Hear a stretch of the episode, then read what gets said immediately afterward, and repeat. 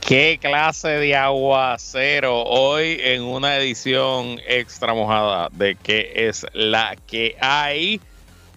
Con fecha cierta en corte, alcalde de Ponce tendrá que ir a escuchar de qué lo acusan el día de Halloween. Inflación en Puerto Rico en septiembre fue más alta que en agosto. Les traigo los detalles.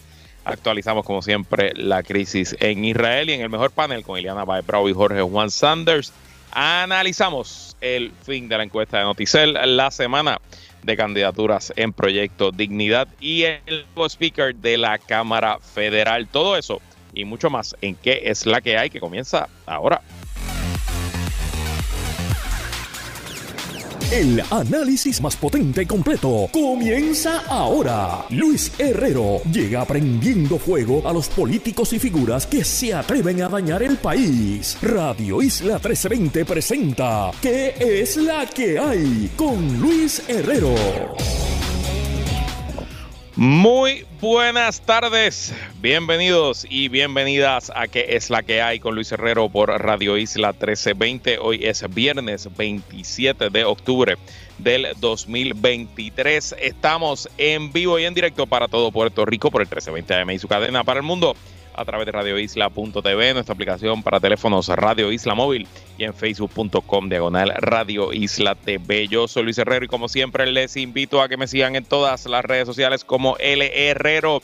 Y recuerda que este programa lo puedes escuchar en su formato podcast. Búscalo como que es la que hay en tu aplicación de podcast favorita para que me escuches cuando a ti te dé la gana. ¿Y qué es la que hay de que vamos a hablar hoy? Actualizamos crisis en Israel el día de Halloween tendrá que reportarse al tribunal de Ponce Luis Irizarri Pavón, alcalde de la ciudad señorial.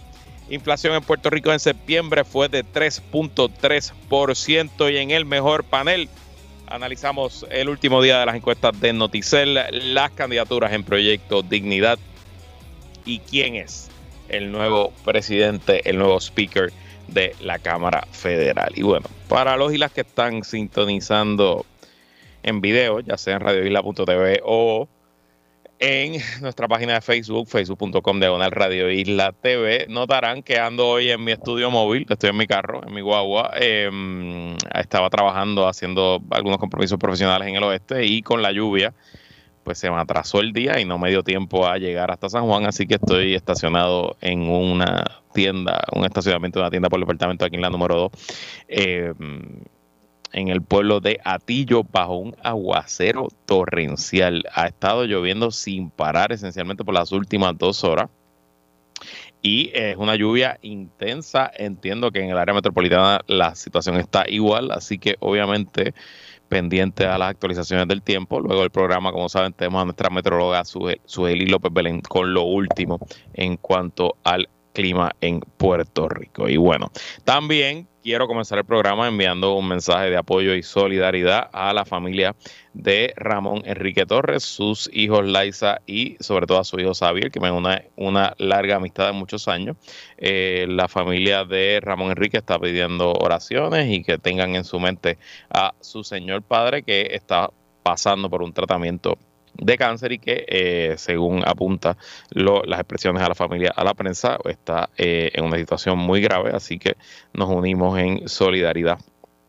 A, eh, a la familia de Ramón Enrique Torres, quien fuera hombre ancla de las noticias de Puerto Rico por varias décadas y que todos y todas nos criamos crecimos con su cara en el televisor. Y de hecho, una noticia que está rompiendo ahora, no la he podido leer, pero tengo la sentencia aquí. El juez Alfonso Martínez Piovanetti de la Sala de Recursos Especiales en el Tribunal de San Juan acaba de desestimar la demanda que presentó temprano esta semana el presidente del Senado, Solita Mau, contra el gobernador Pedro Pierluisi por el nombramiento de eh, un presidente en propiedad de la Comisión Estatal de Elecciones. De nuevo, la demanda acaba de eh, ser publicada, tiene 39 páginas, así que obviamente no la he leído, no, eh, no conozco los fundamentos para discutirlo, pero ya, ya vemos por dónde va el asunto. Me imagino que el Senado apelará la sentencia, pero ya perdiendo instancia, no le auguro mucho éxito a ese esfuerzo del eh, Senado de Puerto Rico. Y bueno, en Estados Unidos Ayer no hablé de esto, pero eh, increíblemente ya 48 horas después de que un individuo armado hasta los dientes eh, asesinara a 18 personas en el estado norteño de Maine, hoy, todavía esta hora, no ha sido capturado, no ha sido apresado el sospechoso. Hay miles de efectivos de seguridad del estado de Maine, del gobierno federal y de otras jurisdicciones que están en la búsqueda y hay docenas de miles de personas que han sido ordenadas a quedarse en su casa, pues el hombre que anda suelto por el territorio de Maine es muy peligroso y se considera que todavía está armado. Obviamente se habla de terrorismo en otros lugares, pero este terrorismo doméstico es exclusivo de los Estados Unidos y eh, sin duda, eh, aunque nos acostumbramos a estas noticias porque parece que ocurren casi todas las semanas, lo cierto es que no deberíamos acostumbrarnos, no deberíamos perder la sensibilidad y deberíamos seguir luchando y tratando de entender las causas, las razones detrás de estas matanzas en los Estados Unidos. Eh, spoiler alert es probablemente el acceso a armas hechas para los ejércitos sin ningún tipo de regulación, control o eh, cortapisa del Estado de los Estados Unidos. Y bueno, hablando de justicia, hoy aquí en Radio Isla, el secretario de Justicia, Domingo Emanueli, fue bastante directo, no titubeó en cuanto a la investigación sobre el asesinato a manos de dos policías del joven Jovan Rivera Mendoza de 21 años. Ayer resaltamos la publicación que hizo Kilómetro Cero de un video donde se mostraba que el joven que fue intervenido por dos policías en el mes de julio eh, fue detenido y fue luego abatido a tiros por los policías sin que el video mostrara ningún tipo de señal de violencia o de que el joven tenía un arma, que fue la versión oficial de la policía y bueno, que a esta hora, a estas alturas todavía no se ha eh, decidido si se va a acusar criminalmente o no a los policías. Bueno, pues hoy dijo y leo de nuestro portal radioisla.tv, el secretario del Departamento de Justicia, Domingo Emanuel, y afirmó en Pegajo en la mañana que su agencia atenderá el asesinato de Jovan Rivera Mendoza, a, de dos agentes que intervinieron con él en Carolina el pasado mes de julio. Emanuel indicó que el caso fue referido a la División de Integridad Pública y en particular al área de derechos civiles. Que Puerto Rico esté completamente seguro que allí estamos juzgando y vamos a juzgar los hechos estrictamente de derecho y como haya sido la realidad. Este departamento de justicia es un departamento que no ladra, pero muerde, afirmó el secretario, indicar que no hay ningún tipo de discrimen al interior de justicia. Bueno. Yo tengo fe en el licenciado Domingo Emanueli. Me ha parecido que con su luz y su sombra ha sido un buen secretario de justicia, un secretario de justicia que ha honrado em, el, mandato de su cargo. Em, y que obviamente hay cosas que mejorar, claro que sí, eh, sobre todo en cuanto a la el índice de esclarecimiento de casos y cuántos convictos, sobre todo en casos violentos, cuántos llegan a ser convictos y eso pues en parte le toca al secretario, en parte le toca a la policía. Pero me parece que en temas políticos y derechos civiles y otros asuntos, este secretario ha sido bastante proactivo y bueno, pues le tomamos la palabra, la palabra y esperamos que en efecto ver muy pronto una decisión de parte de los fiscales sobre este asunto. Oye, y si en la investigación y lo que vimos en ese video, nuestros ojos nos mienten y hay evidencia de que quizás pudo haber sido en defensa propia el asesinato que hicieron los agentes, bueno, pues tremendo. Pero la realidad es que el video habla por sí solo y el historial de los policías con estos casos, bueno, pues no es el mejor. Así que veremos qué ocurre en esa situación. Pasando a la crisis entre Israel y Palestina, la guerra entre Israel y Hamas, hoy el ejército israelí anunció que durante la noche del viernes aumentó la intensidad de sus bombardeos y ataques con artillería en preparación a una invasión terrestre. Ya se cumplen mañana tres semanas del ataque terrorista de Hamas en territorio israelí sin que se haya dado esa invasión terrestre, pero todo apunta a que pudiera ser cuestión de horas. De hecho, Hoy también anunciaron las dos compañías de celular que eh, operan dentro del territorio palestino, específicamente en la franja de Gaza, que hoy, luego de los bombardeos israelíes, perdieron lo último que tenían de servicio y de señal, así que efectivamente hoy, a esta hora, están completamente incomunicados los y las palestinas que quedan dentro de la franja de Gaza. Y eh, usualmente el comienzo de una invasión terrestre eh, arranca con el corte de las comunicaciones. Y bueno, pues quizás por ahí es que va el asunto. También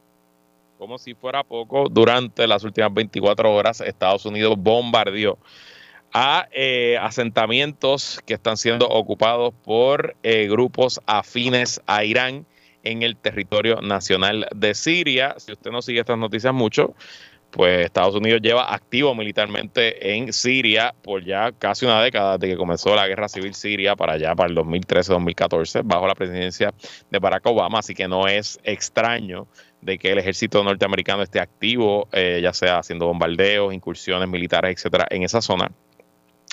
Obviamente, el problema ahora es que está ocurriendo en el contexto de esta guerra entre Hamas e Israel. Y bueno, cualquier paso en falso de, eh, de Estados Unidos o de cualquier otro jugador, pues pudiera escalar aún más el conflicto. Eh, Estados Unidos dice que los ataques, los bombardeos se hacen en defensa propia, pues han sido sus tropas y sus posiciones han sido eh, atacadas en las últimas semanas, en los últimos días, por estos grupos milicianos que tienen el apoyo de Irán y que en parte también lo están haciendo para eh, advertirle a que nadie más, a ningún otro jugador, a que entre al conflicto y a la guerra que está ocurriendo ahora mismo en Israel. Mientras tanto, ayer le comentaba que la Asamblea General de la ONU debatía una resolución eh, sobre el conflicto. Bueno, pues la, la, resolución fue aprobada hoy, leo, de la Agencia de Noticias de la ONU. La Asamblea General de las Naciones Unidas adoptó el viernes una resolución que llama a un alto al fuego humanitario inmediato, duradero y sostenido entre las fuerzas israelíes y los militantes de Hamas en Gaza.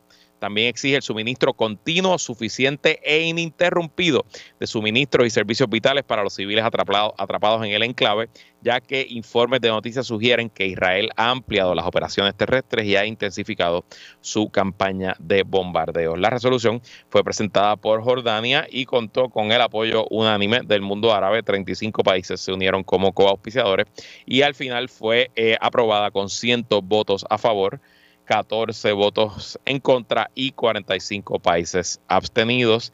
Tristemente, las resoluciones de la Asamblea General de la ONU no son vinculantes, simplemente muestran el estado de la opinión pública global ante las crisis del planeta y bueno, pues me parece que la opinión pública global está bastante claro de qué lado de este conflicto se encuentra.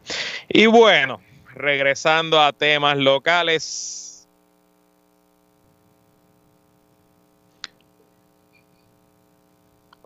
Eh, eh, perdónenme aquí que, me está enviando un mensaje. Eh, producción, voy a enviarte un mensaje porque es que los dos integrantes del, eh, del mejor panel están teniendo problemas con em, con el tema de la lluvia, así que no va a poder entrar. Te voy a enviar un teléfono. Vamos a tener aquí un suplente que estamos reclutando al aire. Discúlpenme, vamos a llamar a mi amigo Ricardo Luis Ramos. Así que, producción, te voy a enviar el teléfono para que llamemos a Ricardo Ramos. Disculpen, bueno, pero aquí estamos produciendo al aire. Ok, regresando a Ponce.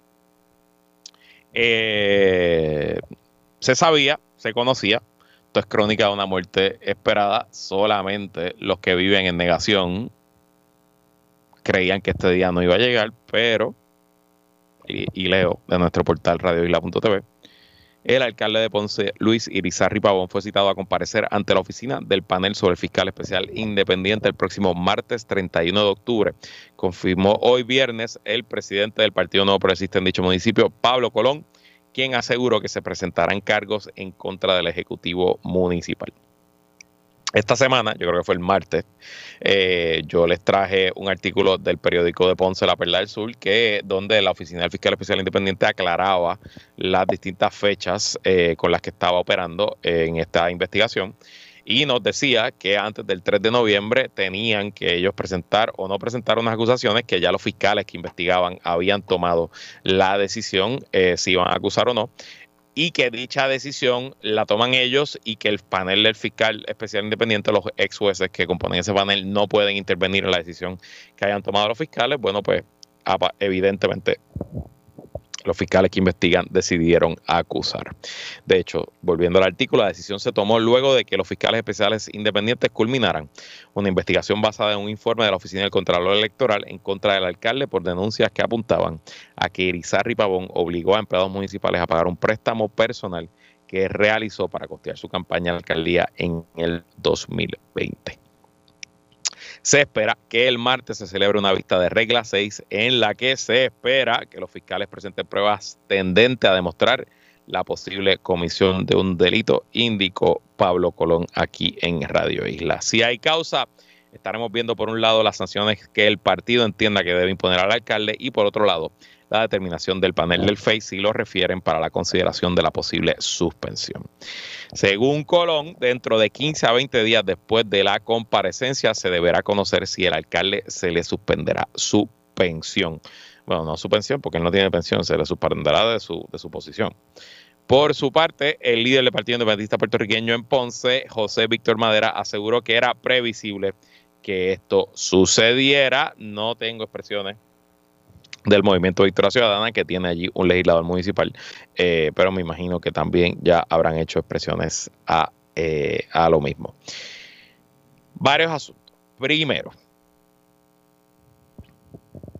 lo que se sabe hasta ahora, y lo que yo he comentado en este programa, lo que me han dicho fuentes cercanas en Ponce, lo que han reportado otros medios, es que los delitos contra el alcalde de Ponce que se presentarán el martes no son delitos livianos.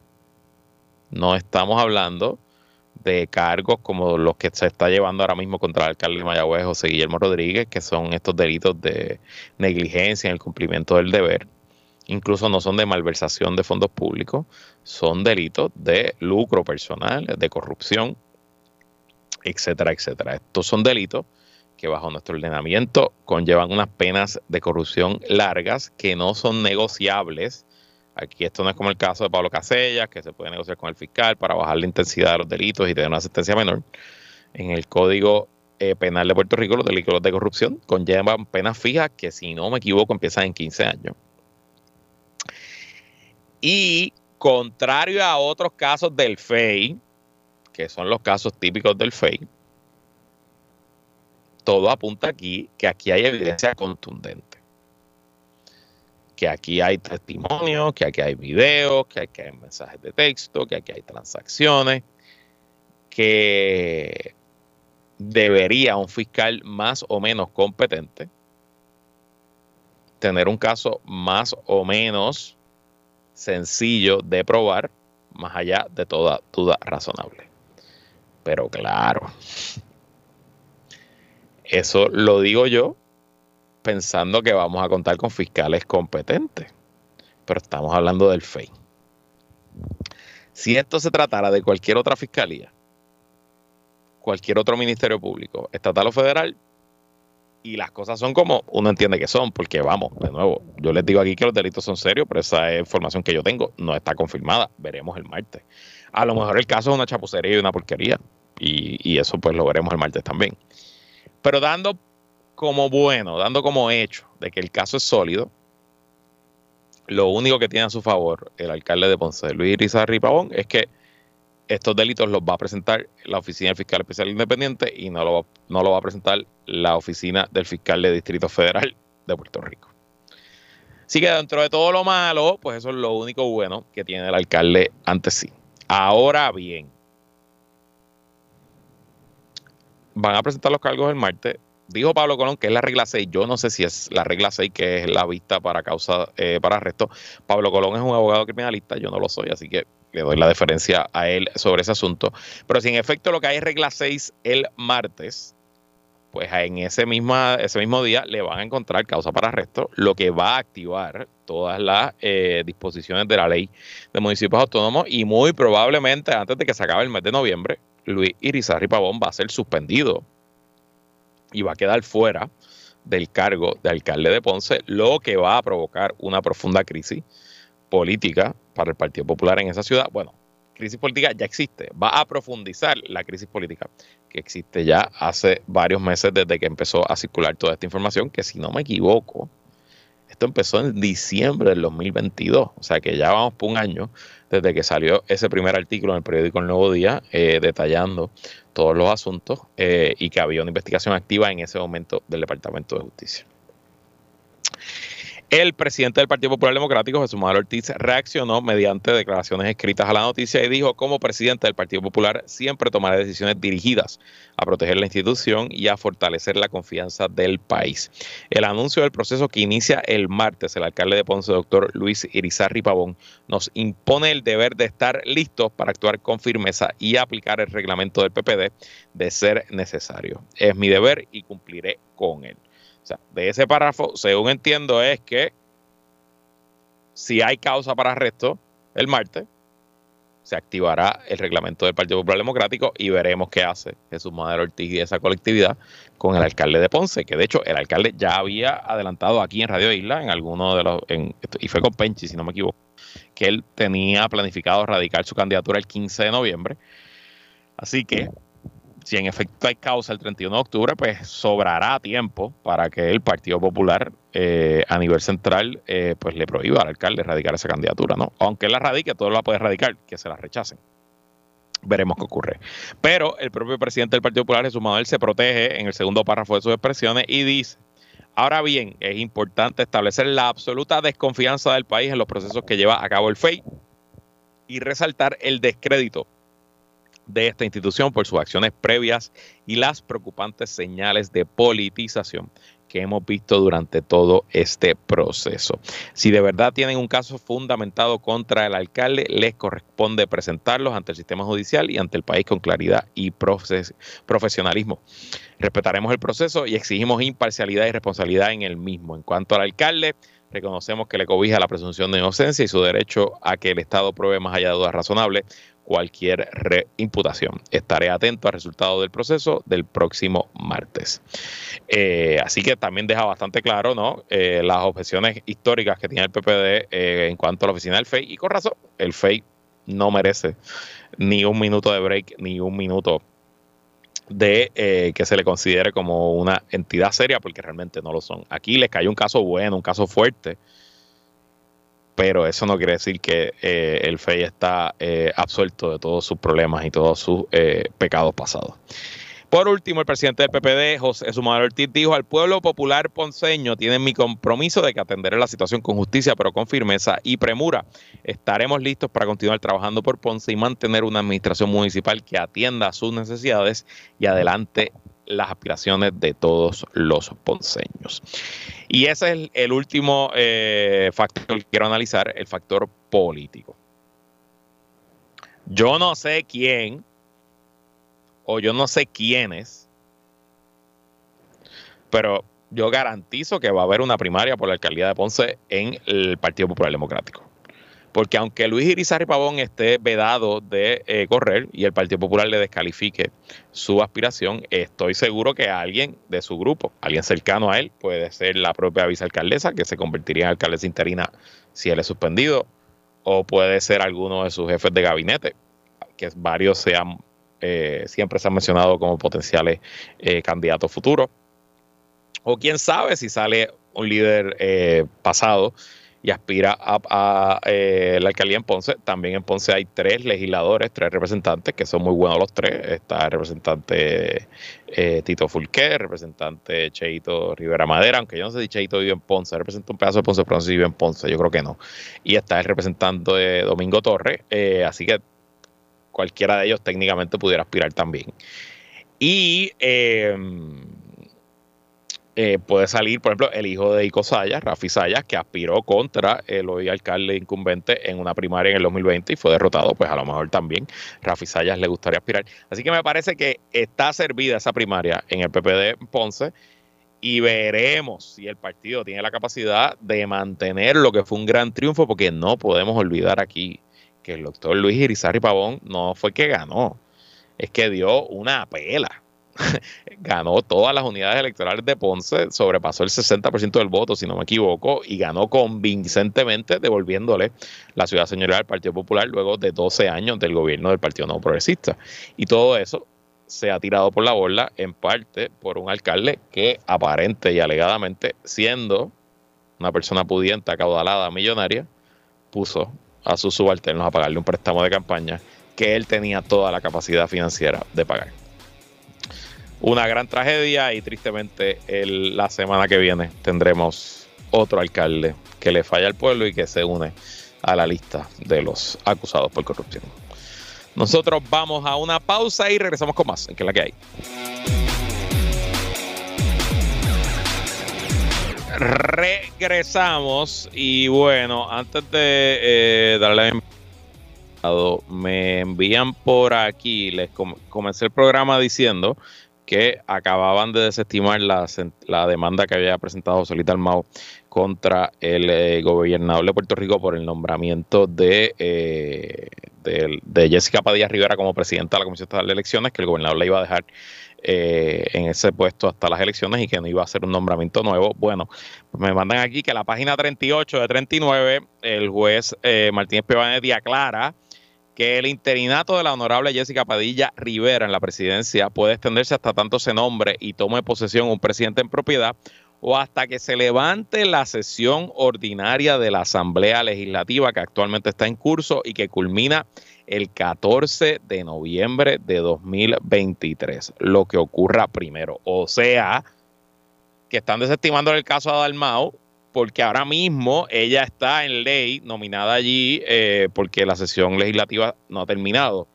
Pero entonces aquí hay una victoria para el Senado, porque si el gobernador no nombra a nadie, antes del 14 de noviembre y no es confirmado nadie antes del 14 de noviembre, que probablemente no va a pasar, quedan 18 días para el 14 de noviembre, eh, pues entonces se quedaría vacante el puesto y tendría que salir la juez Jessica Padilla Rivera de la presidencia de la comisión. Así que, aunque es una desestimación, sigue siendo una victoria para el presidente del Senado. De nuevo, estoy leyendo lo que me enviaron, es una sentencia de 39 páginas que acaba de ocurrir eh, acaba de ser publicada, así que no la he, no la he revisado, pero eh, pendiente.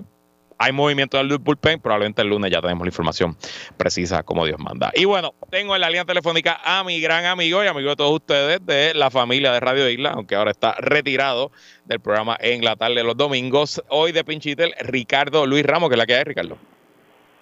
Que la que hay, Luis. Saludos a ti, a toda tu audiencia. Muy contento de estar de vuelta con la familia de Radio Isla. Y gracias a ti por estar disponible. que Ricardo está en el chat, que se produce el mejor panel. Y cuando vio que se me estaban cayendo los jockeys, eh, dio, el, dio el paso al frente y me dijo: Llámame a mí, que yo te ayudo. Así que gracias. Gracias, Ricardo. Bueno, vamos a empezar con la primera pregunta. Eh, empecemos por el final, lo que fue el último día de la encuesta de Noticel. Fue el lunes de esta semana.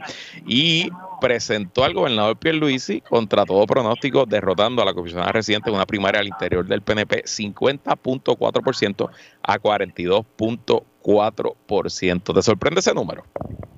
Pues mira, ah, si me hubiese preguntado esto hace un tiempo atrás, te diría que sí, pero viendo cómo se ha ido moviendo la cosa, los movimientos que ha hecho el gobernador de personal, personal clave en su campaña, este, cómo ha apretado, este, cómo se ha ido desinflando la candidatura de la, comisionada, no me sorprende nada que esos sean los números que salieron en la encuesta de Noticiero. Evidentemente hay algo roto entre lo que es la impresión de los analistas y, el análisis convencional y quizás con lo que está pasando al interior del PNP, ¿no? Siento que, que mm, y por otro lado también creo que para Jennifer González toda su carrera política pues ha sido chévere y simpática eh, y la gente le da mucha, mucha diferencia por, por su actitud, por, por la persona que es ella pero una vez ella decidido que es para la gobernación, pues quizás el público y el electorado la mira con ojos, con más recelo. Quizás no le dan tanto margen de error y quizás entonces lo que es un positivo, que es su actitud campechana, buena gente, pues quizás se convierte en un negativo. No, de verdad, estoy especulando, no, no sé. Estaríamos especulando definitivamente y nosotros que no estamos en el interior del PNP no conocemos esta dinámica, o sea, realmente no lo estamos viendo desde afuera y siempre estaremos afuera. Pero no es lo mismo Jennifer González para el público general que para el PNP de, ahí de Come Fuego, de adentro, especialmente con, esta dinámica, como tú has mencionado muchísimas veces, o sea, realmente no hay una teoría del caso, no es como que, ok, tienes un gobernador que es de tu partido, podrán estar haciendo las cosas como las está haciendo, pero pues, el, PNP parece estar contento. Nosotros quizás no, pero el PNP no, no, no parece. Y Pedro Pérez es una persona que no que no desagrada, o sea, que, es una persona que no levanta pasiones de ningún tipo, no te no te steady as she goes, ¿no? Y yo creo que eso es agradable para el interior del PNP ahora mismo, steady as she goes les da tranquilidad. ¿Y por qué tú vas a, a, el palo teniendo una primaria que parece que está resultando antipática, que se está poniendo calentita? Y pues realmente pues de ahí yo creo que sale ese descontento con la comisionada. Bueno, y pasando al proyecto Dignidad, esta fue la semana de las candidaturas en esa eh, organización política. Eh, temprano en la semana, la licenciada Adanora Enríquez, quien fuera su candidata a comisionada residente en el 2020, radicó su candidatura a la gobernación y ayer el, eh, el ex PNP y todavía alcalde de San Sebastián, Javier Jiménez, hizo lo propio obligando una primaria en ese partido que se celebrará en febrero. ¿Cómo, cómo ves esa guerra santa? Este, pues mira, me parece interesantísimo. Yo creo que esta es una primaria para mirar. A nosotros que nos gusta ver cómo, cómo se, se mueven las cosas en, en términos políticos en el país y nos gusta observar otras otras culturas, ¿no? O sea, yo realmente tampoco aquí la estamos mirando desde afuera, ni tú ni yo somos este, más lejanos del proyecto de dignidad. Existen pocas más lejano imposible, imposible. Pocas personas pero está es, interesantísimo como, como un estudio antropológico, ¿no? De ver cómo se mueve la cosa. Me parece que esa, esa primaria iba a estar casada independientemente de la llegada del alcalde de, de San Sebastián, porque César Vázquez había dicho también que en algún momento que correría, que se echó para un lado para, para Javier, para Nora no se echa para un lado, pero para Javier sí, que eso te deja saber muchísimo del tipo de persona que es este César Vázquez, que es un tipo de persona que yo no estoy muy muy alegre de que existan en el mundo, pero ahí estamos. Este, Pero esa primaria va a estar sumamente interesante. Yo creo que, que va a ser un experimento de ver cómo ese tipo de política se da al interior de esa de esa colectividad y nosotros debemos estar muy pendientes para también aprender porque eso es parte del país y tenemos que conocerlo. A mí lo más que me, me, levanta la curiosidad es cuánta gente va a participar. Yo, según entiendo, va a ser un proceso alterno eh, que se va a celebrar en un solo lugar en Puerto Rico, que los, afiliados o los que les interese participar tienen que ir a ese sitio. Será, pues, no sé, una cancha bajo techo, un coliseo, un sitio, yo presumo que será grande. Pues me, me, me, me, muero por saber cuánta gente va a ir, porque no es lo mismo una primaria de 5 mil que nos diría, bueno, pues un partido que está activo, pero que es pequeño, que una primaria de 20 mil, de 50 mil, de 100 mil, y, vamos, 100 mil personas votando un solo día en un solo sitio, aunque sea el Coliseo de Puerto Rico, es una logística bien compleja. Así que me, llama la atención de cómo el partido va a, manejar todo ese asunto, siendo un partido ¿verdad? joven eh, y que uno no sabe cuánta estructura tiene. Y por otro lado, pensaría que Javier Jiménez debe ganar ampliamente esa, esa, esa contienda, porque toda la plana mayor del partido ya se está alineando detrás de su pues candidatura. Pero, quién yo no sabe, me atrevo a decir porque a Nora la conocen, a Nora lleva ahí desde el principio. ¿Qué vas a decir? Yo, yo creo que no, yo, yo estoy en desacuerdo, Luis. Yo creo que Adanora tiene muchas, mucha oportunidad de ganar y yo creo que si el proyecto de dignidad es, bueno, aquí mismo me estoy second guessing, porque el problema es que, ok, Adanora yo creo que sería una candidata más simpática para el país general. De acuerdo. Este, dado lo, lo, que, como lució muy bien como candidata comisionada residente, es una mujer preparada, este, nadie le puede este, negar su su este bonafides no de cristiana y de, toda la cuestión que, que siguen el proyecto de dignidad. Era PNP también por cierto es elegante es una mujer elegante, es una mujer que, que, proyecta muy bien, muy segura, muy articulada y este y es una mujer, ¿no? Yo creo que eso es positivo. Eh, y los temas que se tratan al interior del partido, dichos de la boca de una mujer, me parece que son mucho más puertorriqueños, ¿no? Se pueden asumir a la cultura puertorriqueña de una manera mucho más natural que no va a traer el repelillo quizás que te puede traer un, un hombre diciendo las barbaridades que van a decir, como pues lo que pasó con, con César Vázquez esta semana pasada. Y, de César Vázquez te quería preguntar, ¿verdad? Las expresiones dominaron las noticias en las últimas 48 horas, le aguaron la fiesta en la radicación de candidatura a Javier Jiménez, porque esencialmente él fue a radicar y todo lo que hizo fue contestar preguntas de César Vázquez. ¿De verdad esto le hace daño a Proyecto Dignidad? Yo no sé. Este, le hace daño al país tener una discusión como esa. sin duda, sin duda, le hace daño al país a las mujeres, sí. Está eh, adjudicado, pero a Proyecto Dignidad.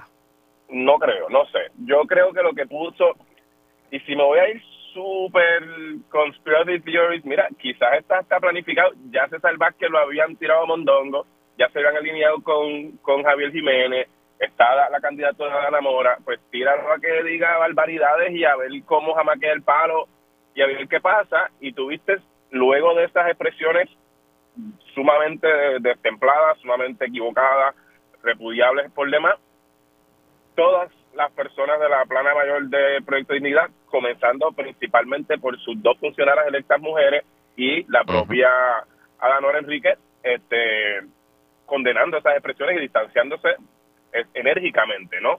Que me pareció bastante orquestado. O sea, que no te sé decir si aquí hubo algún tipo de movida de pitcher y catcher para ver cómo, cómo pegaba una cosa tan problemática como, como fueron estas expresiones. Y en este juego de la política, lamentablemente, se vale todo. Mi primera reacción fue la teoría de conspiración. Así fue que yo lo vi también el miércoles. Eh, y siento cada día más que, gana, gana, gana fortaleza esa, esa teoría porque no va a haber consecuencias para César Vázquez en una semana, ahora él se, va, va, a enfriarse un poco, no hará expresiones públicas y en dos o tres semanas vuelve a aparecer y no nos vamos a acordar de este asunto. Y creo que eh, si nos dejamos llevar por la encuesta de Noticel, puede ser que el embarazo le esté haciendo daño políticamente a Jennifer González y que César Vázquez vio una oportunidad y pero tenía una oportunidad de meterse por ahí. Dale, eh, pensamiento final. Sí, no, que, creo que eso mismo, que eventualmente en dos semanas César Vázquez se tira alguna otra barbaridad que nos va a dejar pensando, diablo, ¿cómo es posible que esta mm. gente se tire estos comentarios en este país, pero y se nos olvida el, pasado. Así mismo es, así mismo es. Bueno, pues vamos a ir a una pausa y cuando regresemos hoy con Ricardo Luis Ramos, eh, vamos a hablar un poquito de lo que está pasando en la Cámara de Representantes y el nuevo speaker de la Cámara, que si fuera en Puerto Rico sería de Proyecto Dignidad Mike Johnson. Así que no se vaya nadie, que el mejor panel regresa aquí en Que es la que hay. Regresamos, mucho cuidado en la carretera. Escucharon ese informe del tránsito de AIXA, la cosa está bien complicada. Estamos hoy conversando con mi amigo Ricardo Luis Ramos, que está sustituyendo a Jorge Juan y a Iliana en el mejor panel. Bueno, Ricardo, hablemos de Estados Unidos. Mike Johnson, un virtual desconocido congresista de Luisiana, es el nuevo speaker de la Cámara. ¿Qué rayos pasó aquí?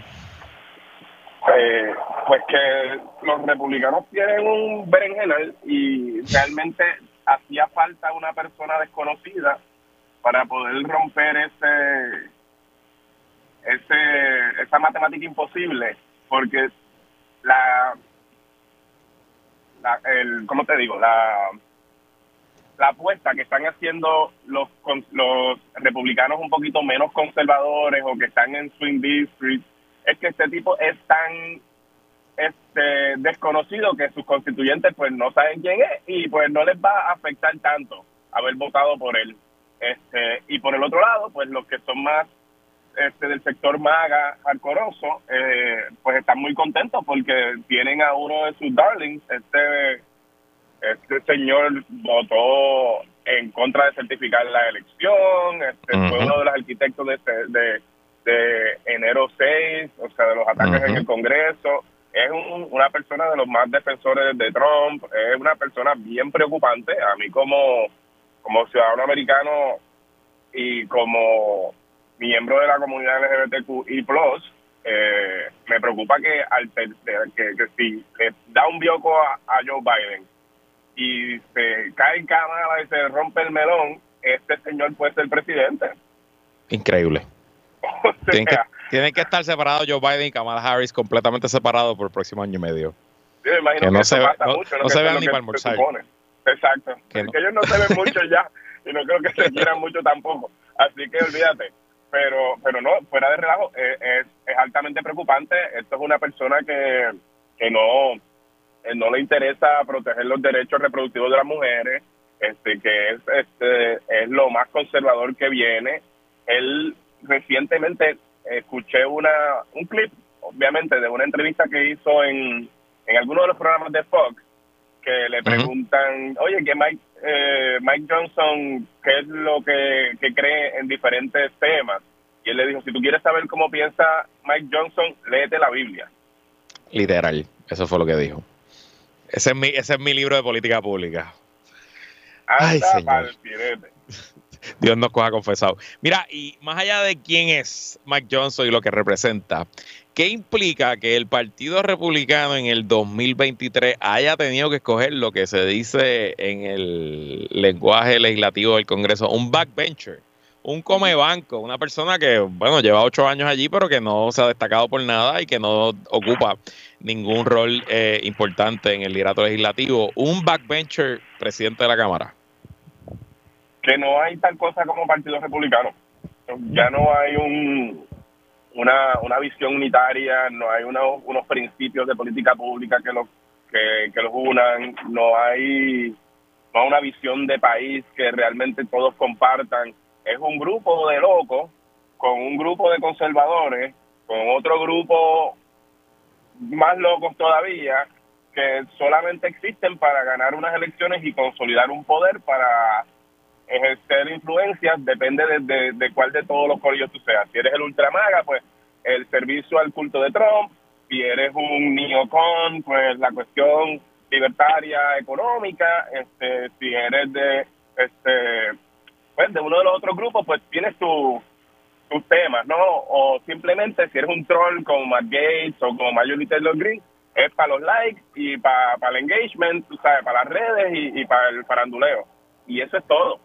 Y entonces tienes a Trump, que pues el oportunismo hecho persona para tratar de, consolidar el poder, seguir haciendo dinero de su nombre y del gobierno, protegerse de los cargos que, que le caen encima y ver si puede conseguir inmunidad y darle inmunidad a los suyos.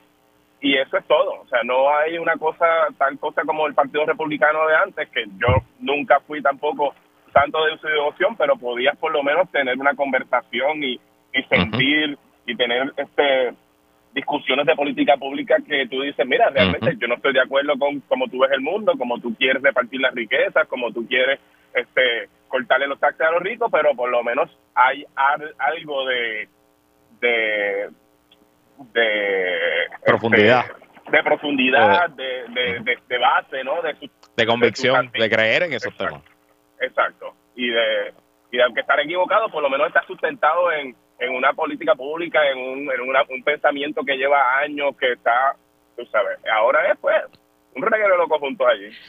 Mira, te voy a leer una cita que dijo el congresista de Florida, Matt Gates, que fue el, que comenzó todo esto, fue Matt Gates el que presentó la resolución para, para, despedir a Kevin McCarthy y el que consiguió los votos para que eso, eso fuera necesario. Él fue al podcast de Steve Bannon, que pues, vamos, uno de los líderes ideológicos de este nuevo partido republicano, y eh, traducido al español dijo, el pantano está en retirada, Maga está en ascenso y si no crees que el cambio de Kevin McCarthy eh, al maga Mike Johnson muestra el ascenso de este movimiento y dónde realmente reside el poder del Partido Republicano, entonces no estás prestando atención. No estamos prestando atención, Ricardo. Estamos prestando atención, por eso es que estamos preocupados, porque realmente sí, es. él tiene toda la razón y realmente eh, hay más que eso que te está diciendo y el mismo Bannon ellos lo que están, el Bannon lo que quiere es utilizar todos estos monigotes, porque el mismo este McGates, hasta el propio Trump, son monigotes de este otro grupo, como este Bannon, que lo que quieren es el poder por el sí mismo y destruir las instituciones simplemente para crear un caos y, y hacer un nuevo orden político en Estados Unidos que los enriquezca y los entronice. Eso es todo. Son las fuerzas del populismo eh, sin ningún tipo de convicción ideológica más allá que no sea llevarse al poder y gobernar para ellos. Muy peligroso, extremadamente peligroso. Y lo triste es que nos toca a nosotros como colonia de los Estados Unidos vivir bajo ese chorro de loco. Citando y la comisionada residente votó por él. Perdón. Que la comisionada residente votó por él. Por lo que cuenta ese voto, pero votó por él. Así es. Y le va a dar un break. Aunque haya votado en contra de la estadidad, en contra de todo lo que ella cree, no crea en el aborto, no crea en, un montón de cosas, pues de todos modos ya le va a dar un break. Qué cool. Ricardo Luis Ramos. ¿Tienes algo que anunciar? No sé, ¿verdad? Que es de tu vida. Algo que le puedas decir en el minuto que queda aquí a, nuestro público. Bueno, no, este, no tengo todavía anuncios que valga la pena anunciar por los de Radio Isla, pero lo que sí puedo decir es que algo, algo de esperanza, algo esperanzador es que realmente pues tenemos el, el Senado demócrata y tenemos la Casa Blanca, este, que el, presidente Joe Biden está ahí, está ahí, este, que pues por lo menos se tienen que morir para que este Títeres sea eh, presidente y que barbaridad que haga la Cámara la pueden frenar en el Senado. Lo que preocupa es que pues no va a haber nada de gobernanza en estos dos años que, quedan, pero por lo menos ninguna barbaridad va a pasar porque tenemos el Senado. Y hacer un llamado a todos los puertorriqueños y las personas que no están en Estados Unidos que se tienen que activar y que tenemos que movernos para votar porque es peligroso y es preocupante y si este algo pasa que cambie la dinámica en los Estados Unidos nos va a afectar tanto a los puertorriqueños en Estados Unidos como a los puertorriqueños acá. Así que hay que estar, hay que estar activos y aquí en Puerto Rico que, todo el mundo se active también y, se y busquen sus espacios para participar de este toda esta dinámica que está pasando, todas estas primarias que se están dando, yo creo que son positivas, todos los, los métodos alternos, todas las radicaciones de candidaturas de, de los partidos emergentes eh, y de también pues del Partido Popular y el Partido eh, No Progresista que la gente se inserte en el proceso político, porque cuando la gente no se inserta, pasan estas barbaridades y, y títeres como Matt Gates, Marjorie Taylor Greene y Mike Johnson, pues llegan al poder. O títeres como César Vázquez, también aquí en Puerto Rico. Exactamente. Ricardo Luis Ramos, gracias por estar aquí. Gracias a ti, Luis, y un abrazo a todo el mundo de Radio Isla y a tu y cuando sea, ¿no? Que, estoy disponible. Me, me, gusta conversar contigo y, y estar aquí en la la onda de Radio Isla. Así será. Bueno, gracias Ricardo y gracias a todos y todas por sintonizar otra semana más de que es la que hay con Luis Herrero. Como siempre, agradecido de su patrocinio. Quédese con nosotros. La mejor programación y análisis de la radio puertorriqueña continúa en Radio Isla 1320. Importante escuchar ahora el informe del tiempo con Sugeli López Belén. Buen fin de semana.